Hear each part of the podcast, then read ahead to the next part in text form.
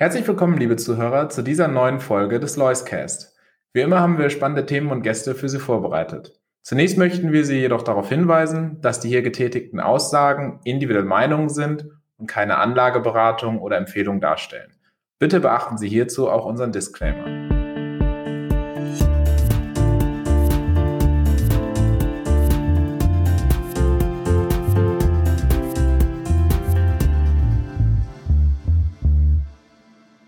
Herzlich willkommen und schönen guten Tag zu einer neuen Ausgabe des Loiscast. Heute wieder einmal bei mir zu Gast Herr Dr. Christoph Bruns, Vorstand und Portfolio-Manager der Lois AG. Schönen guten Tag, Herr Dr. Bruns. Herzliche Grüße aus dem mittleren Westen der USA. Herr Dr. Bruns, Sie sind schon lange Wahlamerikaner, beobachten das Vorgehen in Deutschland und auch die politischen Entscheidungen aber sehr genau. In Ihre letzte Kolumne trägt den Namen Wirtschaftswunderland Deutschland und es geht um die Aussagen vor allen Dingen von dem Herrn Scholz, dass wir ja eigentlich vor einem neuen Wirtschaftswunder stehen müssten angesichts der ganzen Vor- und Ausgaben, die hier von staatlicher Seite gemacht werden. Und Sie stellen das etwas in Kritik und sagen, Mensch, ist das nicht vielleicht ein bisschen Zweckoptimismus? Nehmen Sie uns doch mal mit. Wie ist denn Ihr Blick aktuell auf Deutschland? Ja, also zunächst mal, ich sehe in der ganzen Welt wenige Wirtschaftswunder. Im Gegenteil, die Welt steht ja etwas unter Druck. Welthandel steht unter Druck. Die Wachstumsraten der Welt im Allgemeinen haben sich verringert über die letzten Jahre. Das hat manche Gründe. Da hatten wir Covid, da hatten wir äh, die Dämpfung des chinesischen Wachstums. Das Hauptthema bleibt aber ja Demografie in allen westlichen Gesellschaften, auch in China. Und es fehlt einfach an jungen Leuten. Die jungen Leute gründen im Zweifel Unternehmen. Es fehlt an Arbeitskräften. Da kann man gar nicht so wachsen, wie man sich das äh, wünscht. Äh, Im Übrigen sind die Umfeldbedingungen auch nicht sehr günstig. Die Steuer- und Abgabenquoten sind hoch. Und jetzt kommen wir schon näher nach Europa, nach Deutschland. Die Energiepreise sind hoch. Die, die, die Bürokratie ist ziemlich äh, ausgewalzt das sind keine Voraussetzungen für ein Wirtschaftswachstum, wie man es mal hatte in den 60er äh, Jahren, 50er, 60er Jahren. Da gab es auch Aufbauleistung. Also das sehe ich nicht. Die Politik äh, hat selbstverständlich die äh, Rolle, quasi hier und da als Cheerleader aufzutreten und für Optimismus zu sorgen. Aber hier handelt es sich doch bei Kanzler Scholz eher um Zweckoptimismus. Ich kann nicht sehen, wo diese Wachstumsimpulse kommt, kommen äh, in Deutschland, wenn dann ja offenbar nur staatlicherseits mit viel Subventionen, aber da fürchte ich, da sollen wir uns nichts vormachen.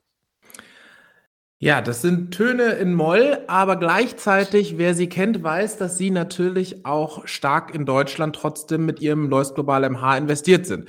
Äh, sie hatten gerade zugerufen, es waren mal 45, es sind noch 35 Prozent, natürlich deutlich mehr als ein deutscher Aktienmarkt im MSCI einnimmt. Da sind so knapp zwei Prozent. Äh, wie passt das zusammen? Wo sehen Sie denn trotzdem noch Chancen und wie betrachten Sie dann die Einzelunternehmen innerhalb von Deutschland? Ja, Sie haben den entscheidenden Punkt schon genannt. Wir kommen ja, und das gilt für das gesamte Haus Lois, wie Sie wissen, wir kommen ja aus der Einzeltitelanalyse. Man kauft ja auch keine Märkte, die kauft man vielleicht am Währungsmarkt oder vielleicht kauft man sie am Bondmarkt als Staatsanleihe. Aber wir kaufen ja nicht Deutschland, sondern wir kaufen Unternehmen, die in Deutschland beheimatet sind. Und da vergleichen wir solche Unternehmen ganz kritisch und zwar ohne äh, nationale Vorliebe mit Unternehmen aus Frankreich, aus Spanien, aus Japan, aus äh, den USA, Kanada und dergleichen mehr und kommen dann oft zu dem Ergebnis, dass bei ähnlicher Qualität gerade auch deutsche Unternehmen gute Marktpositionen einnehmen, zwar sehr international, das muss man ja immer mal dazu sagen. Deutschland hat eine Exportorientierung in der Wirtschaft und man hat sehr internationale Positionen, das ist in der Regel ein Vorteil. Und wir finden da nicht selten, gerade in Deutschland, gut positionierte Unternehmen zu Preisen, äh, die wir auch willens sind zu zahlen. Sie wissen ja, Herr Riemann, bei Lois soll es deutlich unterbewertet sein. Altes Motto hieß ja, wir wollen den Euro für, drei, für 70 Cent einkaufen mit 30 Prozent Sicherheitsprämie und das gelingt mitunter auch. Aber wir sind nicht mit Deutschland verheiratet. Ich im, im H auch nicht. Und Sie haben ganz richtig bemerkt, äh, für diejenigen, die genau nachgucken, in der Tat, die Deutschlandquote ist um 10 Prozentpunkte gesunken in den letzten Monaten, weil jetzt die Investitionen doch in etwas andere äh, Unternehmen geflossen sind, überwiegend Europa, aber ich würde fast vermuten, jetzt wo der Dollar auch schwächer geworden ist, äh, der US-Anteil wird steigen im MH. Ja, und Sie haben die Währung angesprochen. Das bringt uns natürlich äh, zwangsläufig zum Zinsentscheid der letzten Woche. Äh, FED und EZB standen auf dem Programm und man muss im Moment ablesen, dass die EZB ein wenig den Nachbrenner angeworfen hat, also in der Geschwindigkeit jetzt zuletzt sogar ein Ticken über äh, der Fed liegt. Das vielleicht auch ein Grund für den stärkeren Euro. Aber wie ist Ihr Blick da aktuell auf die Notenbankpolitik? Man hat ja so ein bisschen das Gefühl, so langsam könnte es sich vielleicht beruhigen. Wie sehen Sie das ganze Thema? Ja, da haben Sie ganz recht, Herr Riemann. Und das ist die große Neuigkeit dieser Tage es gibt ja schon den Eindruck, dass die amerikanische Notenbank nun langsam am Ende der Fahnenstange angekommen ist. Äh, auch deshalb, äh, weil erstens der Inflationsdruck etwas nachgelassen hat, unabhängig davon, dass die Preissteigerungen nach wie vor zu hoch sind. Aber zweitens, die Zinssteigerungen haben auch deutliche Bremsspuren in der Wirtschaft hinterlassen und vor allem im Bankensystem. Wir haben ja dann nun einige äh, Insolvenzen gesehen im Bankbereich und im Hintergrund versucht ja offenbar die FED und die Regierung quasi äh, Übernahmen zu schmieden oder, oder Rettungspläne in, ins Werk zu setzen. Und äh, die Pleiten haben viel damit zu tun, dass die Zinsen gestiegen sind und zwar schnell und relativ hoch. Und die Fed weiß sehr wohl, dass sie mit ihren Zinssteigerungen im Bankensektor offenbar auch Schaden äh, ausgelöst hat, der groß ist für die Volkswirtschaft. Das sind ja keine ganz kleinen Banken und wenn nun die Einlagen da abgezogen äh, werden, das ist der Fall, ja, dann äh, leidet, leidet eigentlich der gesamte Finanzsektor. Das will die Notenbank vermeiden. Ich könnte mir denken, dass wir die letzte Zinserhöhung in den USA jetzt hinter uns haben.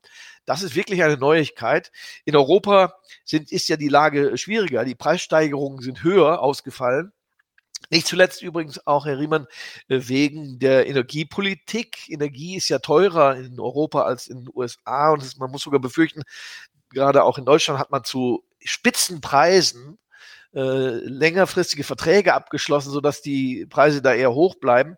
Äh, sei es mal drum, die EZB wird sich aber durchaus etwas an der amerikanischen Notenbank orientieren. Sie ist ja in der Regel immer hinterhergelaufen in jeder Phase des äh, Zyklus.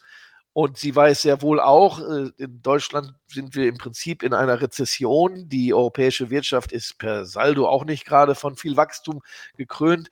Man könnte sich hier denken, dass auch eine Pause bei der EZB langsam in Sicht kommt. Wobei ich der Meinung bin, in Amerika ist das schon klarer.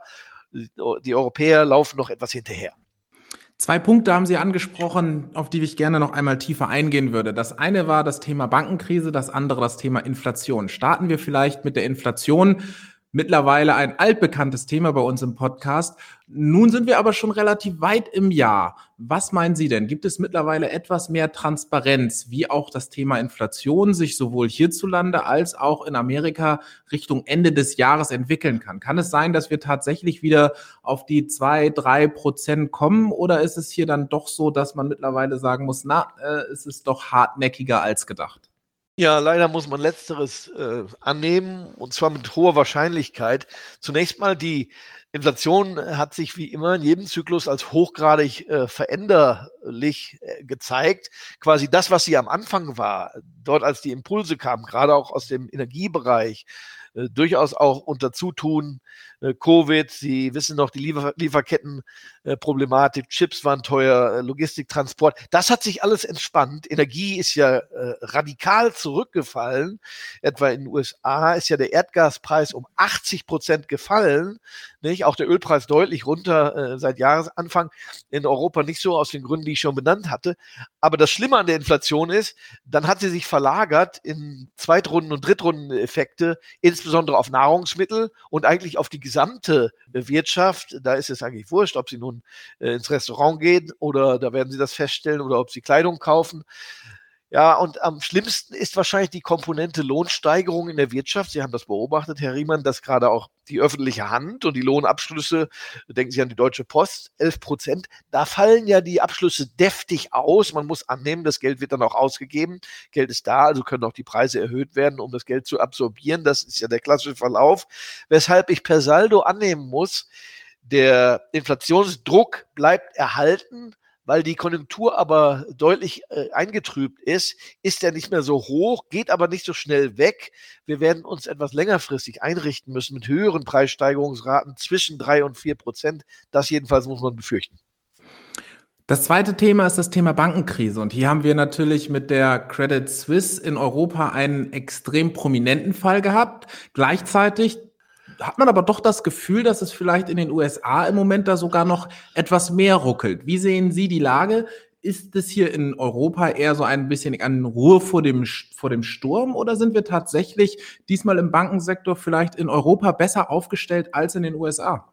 Ja, ihr Gefühl trügt sich, äh, trügt sie überhaupt nicht. Das Ärgerliche an der ganzen Sache ist, Europa könnte glänzend dastehen, wenn nicht die Credit Suisse dann, wenn sie so wollen, äh, untergegangen wäre zwischenzeitlich. Allerdings aus ganz anderen Gründen. Die Credit Suisse leidet seit doch jetzt äh, zwei Jahren mindestens schon. Sie hat zu viele Skandale gehabt. Ich äh, will mal die Namen nennen. Greensill war ja ein großes Thema. Dann Archegos, der Hedgefonds in den USA. Also das sind ganz andere Gründe. Das ist ja kein Run auf die Einlagen der Credit Suisse, aber richtig ist, sie musste eben gerettet werden und ist jetzt übernommen worden von der UBS. Das ist ärgerlich für Europa, wiewohl ja auch die Schweiz eine Sonderstellung in Europa hat. Eigentlich geht es den europäischen Banken gut und die Zinssteigerungen haben eher geholfen. Das Thema Run auf die Einlagen, wie wir es in den USA gesehen haben, das gibt es in, in Europa gar nicht. Man verdient auch gut, die Quartalszahlen waren gut. Ich habe gerade letzte Woche nochmal BNP angeguckt. Das war schon alles ganz in Ordnung. Anders in, in den USA, dort haben wir einen richtigen Bankrun gesehen und der verbreitet sich dann erfahrungsgemäß, wo heute jede mittelgroße Bank hinterfragt wird und Probleme hat, die Einlagen zu halten. Da muss also die FED wie die Feuerwehr oder der Einlagensicherungsfonds wie die Feuerwehr eingreifen. Das hat man ja getan. Man musste ja die Einlagen garantieren in den USA. Das musste man in Europa nicht. Es ist wirklich schade, dass die CS, die Credit Suisse, die Schlagzeilen etwas überlagert hat. Sonst stünde Amerika deutlich schlechter als Europa da. Das wäre ja den Europäern mal zu wünschen, dass man sagen könnte, ja Kinder, unsere Bankensysteme sind viel sicherer. Es ist auch so, aber der Gesamteindruck ist etwas getrübt worden. Und das bringt uns eigentlich mit der Steilvorlage in die Berichtssaison. Denn auch hier sieht es ja so aus, als wenn der amerikanische Markt etwas in Stocken gerät. Man kann es auch an der Index-Performance ablesen, während sich Europa doch eigentlich noch relativ stabil zeigt. Geben Sie uns doch mal ein Gefühl, einen Einblick. Wie läuft diese Berichtssaison auf dieser Seite und auf der anderen Seite des großen Teichs? Also insgesamt kann man merken, dass die wirtschaftlichen Entwicklungen gedämpfter sind dass die Volkswirtschaften eigentlich kaum noch Wachstum haben. China hat ja letztes Jahr ein schlechtes Jahr, da hofft man, dass es besser geht. USA, erste Quartal 1,1 Prozent Bruttosozialproduktswachstum, Deutschland eher bei null. Äh, die Unternehmensergebnisse waren in Europa eher besser als erwartet und erstaunlich gut von der Profitabilität. Man könnte auch mal einige Namen äh, reinwerfen, ob nun eine SAP oder eine L'Oreal oder die Luxusgüter, aber andere eben auch. Automobil war eigentlich auch erstaunlich äh, robust. Da ist man zwar für die Zukunft nicht ganz so optimistisch, aber das war gut. USA ganz überwiegend schwache Ergebnisse, allerdings völlig überlagert durch die wenigen Riesenunternehmen mit Namen Microsoft, Apple, äh, Google, Meta. Diese Unternehmen deren Zahlen jedenfalls wurden gut aufgenommen an der Börse. Einige Zahlen waren auch richtig gut, Microsoft äh, vor allem nach meinem Dafürhalten. Diese Unternehmen sind ja so groß in den Indizes, sie überlagern alles andere. Wir haben aber, wenn wir mal auf die Advanced Decline Linie gucken, das heißt, die Anzahl der Aktien, die gefallen sind, gegenüber der Anzahl äh, der Aktien, die gestiegen sind. Dann haben wir eine äh, ganz klare Aussage, wesentlich mehr Aktien sind gefallen, obwohl ja die Indizes gestiegen sind in ihrem Wert. Das liegt aber nur an diesen großgewichteten Unternehmen. Eigentlich war die Berichtssaison schwach. Wir haben auch da einige deftige quasi Einschläge gesehen bei Unternehmen, die quasi erfolgsverwöhnt sind. Ich will mal zwei, drei nennen, etwa Estée Lauder, äh, die, die Luxus Güter, Parfumhersteller, nicht wahr? Anders als L'Oreal mit einem krassen Gewinneinbruch. Äh, heute Morgen kam Tyson Foods, ganz schwache Zahlen. Da habe ich also manches gesehen, das ist schon erstaunlich.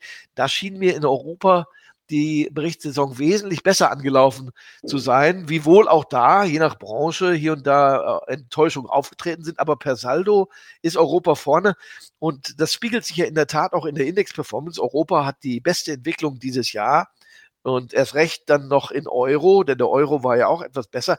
Ich habe den Eindruck, Herr Riemann, dass sich die amerikanischen Fondsgesellschaften etwas in ihrer Allokation stärker um Europa kümmern und gegebenenfalls auch um Asien. Jetzt wissen wir ja, dass Sie ein Antizykler par excellence sind. Es stellt sich natürlich die Frage, ist es jetzt Zeit, den Aufschwung in Europa zu genießen oder ist es schon Zeit, wieder nach Amerika zu schauen und Investments zu suchen? Wo findet man sie im Moment? Äh, mich findet man in der Tat ganz intensiv dabei, jetzt mal zu schauen. Die Amerikaner, nachdem sich ja die Euphorie gesetzt hatte, man hatte ja da vorzügliche Jahre.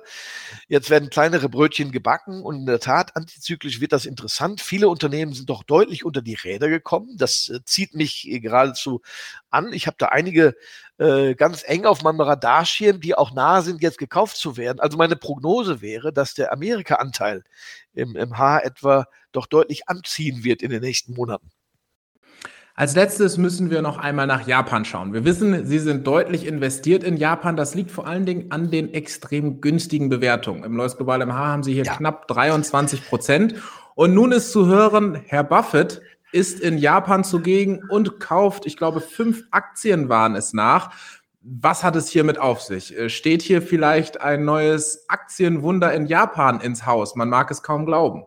Herr Warren Buffett interessiert sich ja für zwei Dinge. Erstens, gute Unternehmen zu günstigen Preisen.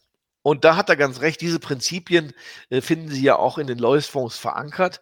Und die günstigen Preise für gute Dinge erlebt man oft, wenn es temporäre Schwierigkeiten gibt oder auch mal eine Marktkrise. Das sind wir quasi äh, gewohnt in den letzten 10, 20 Jahren. Und nun ist es kein Zufall, dass sich Buffett für Japan interessiert, denn, interessiert, denn er sieht ja, die Unternehmen sind oft sehr konservativ. Das zeigt sich an den starken Bilanzen. Zweitens, sie sind per se schon eher äh, deutlich günstiger als das, was man in den USA findet, vielleicht auch in Europa findet. Und jetzt drittens, man kann sie zu einer schwachen Währung kaufen. Der Yen war ja sehr schwach die letzten Monate. Und dann hat man eine Kombination aus hoher Qualität, günstigen Preisen. Das wundert mich gar nicht, dass Warren Buffett das sieht.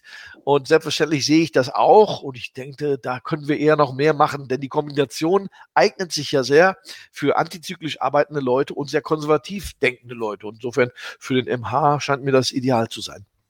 Herr Dr. Christoph Bruns, vielen lieben Dank für diese aktuellen Einschätzungen und weiterhin viel Erfolg beim Investieren. Gerne.